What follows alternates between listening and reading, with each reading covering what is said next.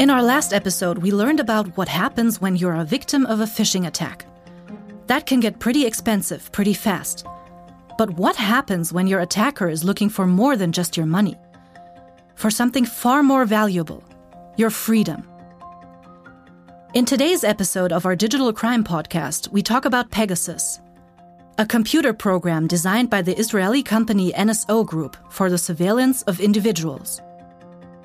It is used to collect all data from a smartphone, whether phone records, text messages, photos, passwords, or whereabouts. The mobile phone becomes the perfect pocket sized spy. Originally, Pegasus was developed to monitor and convict possible criminals. Unfortunately, it is not only used for monitoring criminals. It has been used for spy attacks, for example, against activists like Ahmed Mansoor, about whom we are going to learn more today. In order to understand all aspects of the Pegasus case, I spoke to different people. Professor Dr. Yuval Elovici, Director of Telekom Innovation Laboratories at Ben Gurion University and head of Ben Gurion University's Cybersecurity Research Center. If you ask me whether it is a bless or a curse, it depends on your ideological thinking. I believe that the government should have any technology in trying to protect its citizens. Zahra Asif, a research assistant at Amnesty Tech, who leads their campaigning on targeted surveillance. Ultimately, it's important to remember that the unlawful targeting of activists, lawyers, and journalists in this way does not happen in a vacuum. It happens in a context where there is a deliberate attempt to undermine their freedom of expression, silence their voices, and essentially stop their important human rights work and Professor Dr. Thorsten Holz, Head of Chair for System Security at Ruhr University Bochum. And the exploits are very sophisticated because mobile phones are well protected these days, so it's not that easy to compromise a phone, but the attackers found many types of vulnerabilities, especially in complex applications like instant messengers, and the browser on a mobile phone is also a typical attack vector. Let's start our story from the beginning and go back to 2016 when the case of Ahmed Mansoor got public, as Zahra Asif told us. The original discovery of Pegasus was actually made possible because of Ahmed Mansoor, a prominent human rights activist from the UAE who proactively shared messages he received that contained Pegasus. On August 10 and 11 of 2016, Mansoor receives a text message on his iPhone promising new secrets about prisoners being tortured in prisons in the United Arab Emirates. All he has to do is click on the link.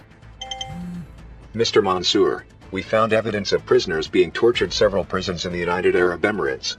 We collected our findings in this download link. Hmm, seems like valuable information. But at the same time, Ahmed Mansoor has made bad experiences, as Zahra Asif told us. Previously, he'd been targeted at least twice through the use of Gamma Group and Hacking Team spyware tools. Around the same time of the received message about tortured prisoners, Mansoor had his passport confiscated, his car stolen, his email hacked, his location tracked, his bank account emptied, and was beaten by strangers twice in the same week. So the suspicion of a new spyware attack happening was not too far off. Instead of clicking, Mansoor sends the messages to researchers at Citizen Lab. Quick definition The Citizen Lab is an interdisciplinary lab based at the Munk School of Global Affairs at the University of Toronto, Canada. Here, information controls such as network surveillance and content filtering that impact the openness and security of the Internet and pose a threat to human rights are studied. What exactly is behind the text message, you wonder? Let's find out. The researchers realized that the links belong to an exploit infrastructure linked to NSO Group, an Israel based cyber intelligence company. A pretty remarkable case. Usually, it's very hard to retrace cyber attacks. But who is behind NSO Group, which is based in Israel? Zahra Asif from Amnesty International helps us to understand. NSO Group is a company that is part owned by London based private equity firm Novalpina Capital and produces surveillance technology. It is perhaps best known for its notorious spyware product Pegasus. Early cyber attacks primarily saw victims receive malicious links on their phones, which once clicked would trigger Pegasus software to infect and compromise their device, allowing the attacker to gain access and monitor the victim's activities. Computer scientist Yuval Elovici is a professor in the Department of Software and Information Systems Engineering at Ben Gurion University of the Negev. He is director of the Cybersecurity Research Center and founder and director of the Telekom Innovation Laboratories. He is an expert on companies like NSO Group and knows all about spyware products, and in our case, Pegasus. Based on open sources, they can install an agent that can access everything on the mobile phone. So whatever you have on the mobile phone theoretically can be taken from the phone and collected by the Pegasus uh, platform. With the help of the software, security holes can be exploited via WhatsApp or SMS to gain access to the entire contents of the smartphone and, in some cases, the camera and microphone. Access to the entire smartphone? What would they know about you if they hacked into your phone? Emails, data, passwords, photos? All accessible. But why is that? Today's smartphones seem quite secure. Thorsten Holz reveals the truth. A modern iPhone or Android phone is a complex type of computer system. And we know from experience that complexity implies vulnerabilities.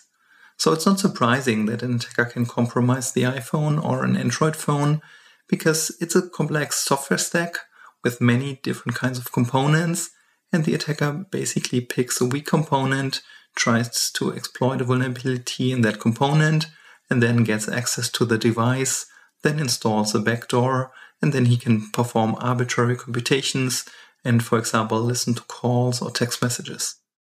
And that's not all. Clicking on a link is not always necessary at all, as Yuval Elovici knows. I don't know if Pegasus has such capability, but I know that in the past, there were such vulnerabilities that were corrected by um, mobile phone operating system manufacturers that allowed somebody to compromise the mobile phone without the user intervention.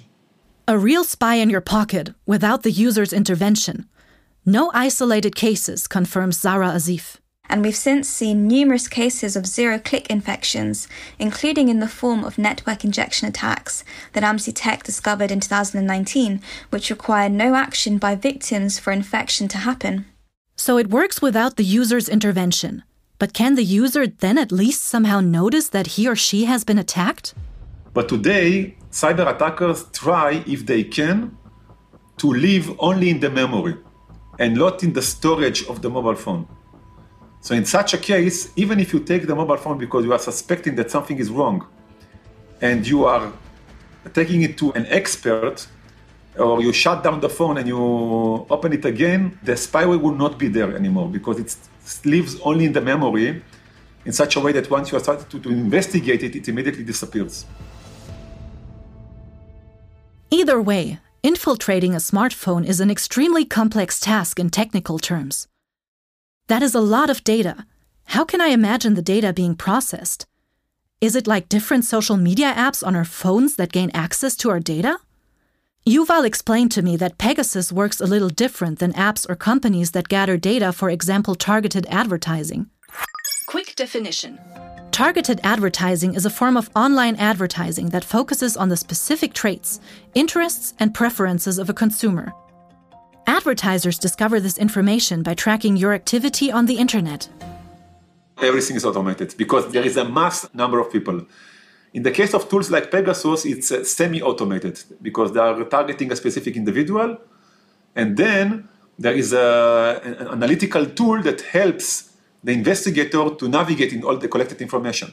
Only a few cyber companies in the world offer services like this. The most successful companies selling spyware come from Israel. Yuval Elovici from Israel knows all about it. We are a very uh, innovative uh, country. People likes uh, to innovate. It starts by uh, training the people to think on very advanced uh, questions in the army. And once people are, uh, you know, they're studying before the army, like me, I studied before the army, and then I joined the army, and then you are faced in the army with very, very complex uh, technological questions that later on, when you leave the army, you try to think how actually we can take all the knowledge that we acquired in the way of thinking and innovating and creating something new. And Israelis likes to create new technologies in many domains. Of course, one of them is the cybersecurity domain. Pegasus is therefore not an illegal computer program created in some backyard to cause harm. Yes, uh, Israel, uh, like many other countries, are using the cyberspace to collect intelligence. As a consequence of that, in the army, people are being trained to collect uh, intelligence about our enemies. And I claim that usually, when you have more intelligence about the enemies, eventually you can prevent wars. So I definitely see it as a very positive uh, thing. Again, it can help to solve crime. It can help to track uh, suspected terrorists. It can help to identify a pedophile. It can do many, many things because in every country there is a limited number of policemen that can really go in the field and do investigations. And if you can do it from remote, think about pedophiles. How many suspected pedophiles you can verify if they are pedophiles or not just by pressing one button? Nevertheless, there are cases where Pegasus was used by countries in which the legal regulations do make it possible to use Pegasus on individuals that want to see change in their countries. One of these cases is the Ahmed Mansoor case. This is what Zahra Asif is working on at Amnesty International. NSO Group claims that its tools are only used to disrupt crime and terror plots. Yet important investigations by Amnesty Tech and other organizations have consistently exposed how these tools are being used by their government clients to unlawfully target human rights activists, lawyers, and journalists, including the targeting of an Amnesty staff member. And these are not isolated cases. To give you a sense of the scale, over a hundred such cases have been reported globally Many of these victims have since taken legal action to get justice, but others have been less fortunate, with some of these victims currently imprisoned. And that also happened to Ahmed Mansoor. He is currently imprisoned in the United Arab Emirates for insulting the status and prestige of the UAE and its symbols. So, what is Pegasus? A blessing or a curse? If you ask me whether it is a blessing or a curse, it depends on your uh, ideological thinking. I believe that the government should have any technology in trying to protect its citizens. So I definitely support using such tools only by legitimate agencies and based on the laws that exist in the specific country. For example, in many countries, if you want to tap to a phone conversation, you need to go to a court to get a court order. So it depends on the legal system inside the country but it definitely it's another tool, very very similar to tapping to a phone that is being done by many agencies inside, even in democratic countries. Amnesty International has a different stance on this. Limited transparency and weak regulatory and legal oversight mean that this industry continues to operate from the shadows and avoid scrutiny. And so companies like NSO Group can freely sell their technology to countries where human rights are not protected and to governments who will use these tools to track and monitor those defending our human rights. States, companies, and investors are key to stopping these human rights violations. And until there is a proper human rights framework in place that governs the sale and transfer of surveillance technology, we risk seeing more and more cases of abuse. So, what do you make out of it? Spyware can help solve crimes and help to imprison criminals. In the hands of authoritarian states, however, they empower their users to spy on activists and journalists, even across their national borders. In our case, Ahmed Mansoor, a human rights activist, is one of the rare cases where a Pegasus attack was proven and could be retraced. Whew, what a difficult topic. We've heard both sides of the story, and there are many different views and opinions on the use of Pegasus. Even though there are many different loopholes to get into our personal data, this is not something that happens every day to just random people. But first of all, the fact that Pegasus can do whatever they can do means that there could be many other cyber criminals that can do the same thing. So people should be aware that their mobile phone can be compromised, and maybe even at the time that we are talking, there is already a spyware on the mobile phone. They can get all the information from the mobile phone. People should be aware that such a capability exists in the world. So, what can each and every one of us do to at least try to protect themselves? Thorsten Holz has some valuable tips. updating your system in a timely manner, or whenever patch is available, either update your system or the app. Make sure that you do not click on links that you do not trust. Make sure that you use strong passwords and follow similar security advice. These are good advices that we should take with us into our daily lives. But also keep in mind, Pegasus was used as part of a targeted attacks against a specific person. So you should not worry too much about being the target of this type of attacks because these are not mass attacks against many people, but very specific attacks against a small number of persons. Incredible what technology can do, but the question is always and will be is technology allowed to do what it is capable of? Thank you for tuning into our Digital Crime podcast, in which we tell not only the stories behind the biggest data crimes in history, but also the little ones that can happen to each of us every day. If you like the story behind Pegasus, feel free to subscribe to our channel and don't miss any upcoming episode. Please protect yourself and your data. Goodbye.